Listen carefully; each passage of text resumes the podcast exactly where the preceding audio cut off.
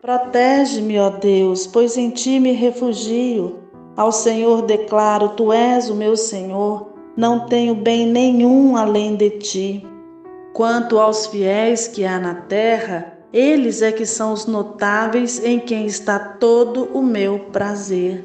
Grande será o sofrimento dos que correm atrás de outros deuses.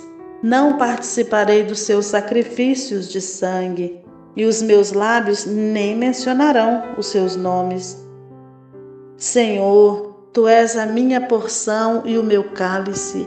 És tu que garantes o meu futuro. As divisas caíram para mim em lugares agradáveis. Tenho uma bela herança. Bendirei o Senhor que me aconselha.